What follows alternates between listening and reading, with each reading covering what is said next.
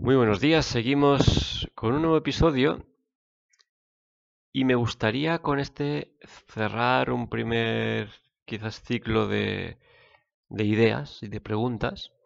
Hemos planteado historia y hemos planteado como las tres quizás herramientas principales dentro del, del yoga y hemos hablado sobre ellas. Y ya lo he empezado a decir un poco, que lo del propósito es interesante y importante, ¿no? Y que sin propósito al final. Entonces, ¿cuál es el propósito del yoga? ¿Qué es el yoga? ¿Qué queremos hacer con todo esto? Me gustaría hablar un poquito más sobre eso que he dicho de que el yoga y todas estas herramientas sirven para cultivar la atención, para con ello estar en una experiencia de samadhi, para con ello progresivamente y con el tiempo finalmente liberarte de todos los sistemas de creencias y estar presente.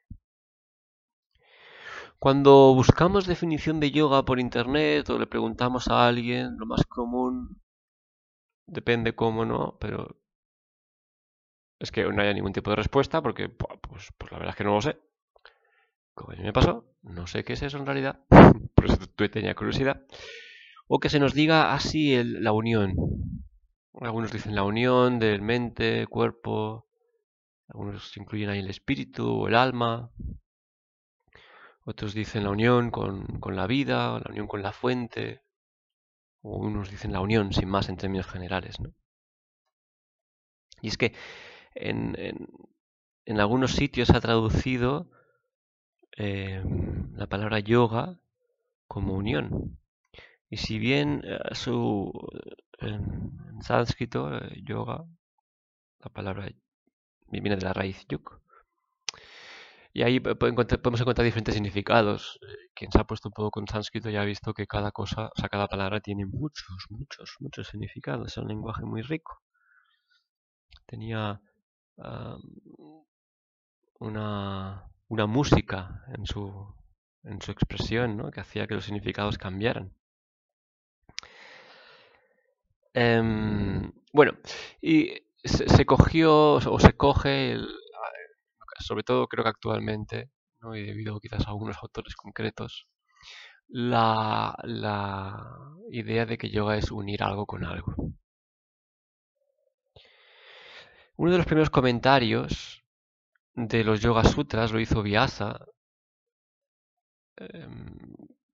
Este comentario es bastante estudiado también, se le da, ¿cómo decirlo? Si la palabra se le da mucha importancia, se le, es, es, es relevante, es, importante. Está muy bien considerado.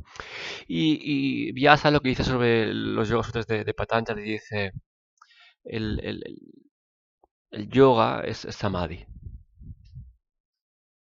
Ajá. Entonces, ¿qué es samadhi? Bien. Y si ahí afinamos en lo que la palabra samadhi podría significar, vamos a simplificarlo y aquí, perdónenme, ¿no? vamos a hacerlo sencillo. Samadhi significa al final como de todos los lugares al centro o de todos los lugares a un único punto de fuera hacia adentro. ¿no? Ah, ok. ¿Y eso qué? Entonces, lo del yoga en realidad no es ni mucho menos, a mi forma de ver, algo que,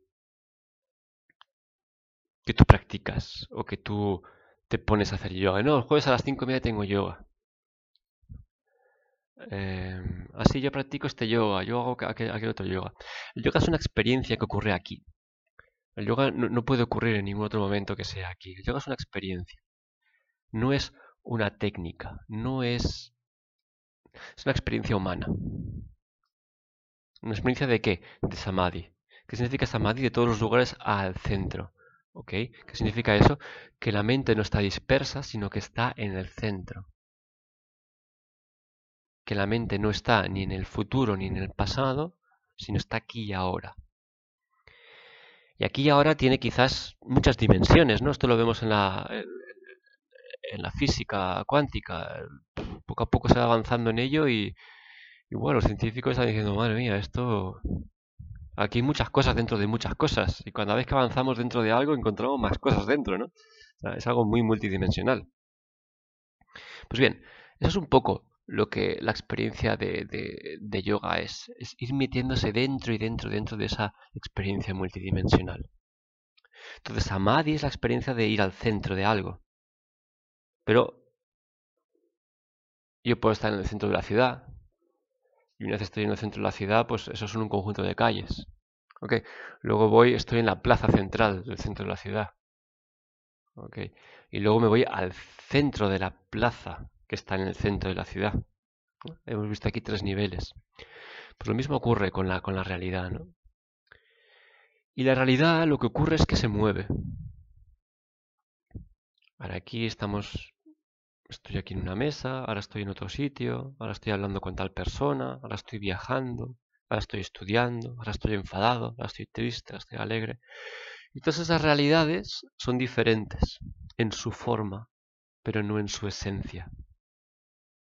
¿Qué significa esto? Bueno, yo a través de Samadhi puedo darme cuenta, a través de la atención prolongada en el tiempo hacia algo, puedo darme cuenta de que, si bien las formas de algo son diferentes, yo voy penetrando con la mente, yo voy entrando dentro de esos diferentes niveles, dándome cuenta de las formas son diferentes, pero hay algo fundamentalmente igual en todas las cosas. Entonces, ¿dónde voy penetrando? ¿no? dónde voy entrando a través de esa experiencia de Samadhi? Entonces, vamos a coger eh, lo que hemos explicado de las herramientas, ¿no? La asana si bien con todas las herramientas siempre lo trabajas todo, quizás el foco principal está en una, en, una de las zonas, en uno de los cuerpos. Quizás asana sirva más para llevar atención hacia el cuerpo y ser muy consciente de que el cuerpo es una única cosa. En el sentido de que si yo empujo con el pie, el empuje se va hacia un lugar del cuerpo. O que si yo respiro, se mueve todo el tronco, no solo se mueve el vientre. que veamos al, cuerpo como una, una única Em, unidad. Em, si cogemos pranayama, empiezo a ver otras cosas. no, solo, el vientre se mueve, sino que además hay una experiencia de otra cosa. Anda, eso es el prana que se mueve. Ok, qué interesante. Y luego a través de la meditación profundizas y ves lo que son las emociones. Y lo que es el mundo de las ideas. De la palabra. Y ahí profundizas más todavía profundizas y profundizas, puedes entrar. ¿no? Ves del cuerpo físico, cuerpo energético, el cuerpo emocional, cuerpo mental, las ideas, el cuerpo de la palabra. Entonces, Samadhi sirve para entrar ahí, y sirve para ver la verdad de las cosas. ¿No? Lo típico, le preguntas a alguien, ¿qué tal, cómo estás? no sé, yo unos días así, un poco, bueno, ah, no sé, bueno, estoy cansado. Ah, vale, ¿por qué estás cansado? Bueno, el tiempo será. Entonces, tú a través de la meditación, a través de, todo el trabajo de atención que haces, puedes tener claridad con todas estas cosas. ¿Por qué? Porque sabes las cosas de dónde vienen, sabes cómo ocurren. ¿Por qué? Porque puedes penetrar en la realidad, puedes observar la realidad de las cosas. Samadhi te permite hacerte más consciente. ¿Eso qué significa? Que hay menos de inconsciente en tu realidad, hay menos que te pasa de largo. El inconsciente siempre va a estar ahí disponible, con preguntas y con acertijos y con cosas, el, misterio de la vida. Eso siempre va a estar ahí. Pero hay un grado de conocimiento que yo puedo ir adquiriendo a través de Samadhi. Entonces Samadhi no es la liberación final, Samadhi es la herramienta o la experiencia a través de la cual yo puedo, esto se explica mejor en los Yoga Sutras, no se explica los procesos y las herramientas que pero eh, poniéndolo sencillo, Samadhi es la experiencia a través de la cual yo poco a poco voy aplicando, por así decirlo, Samadhi en los diferentes rincones de mi vida.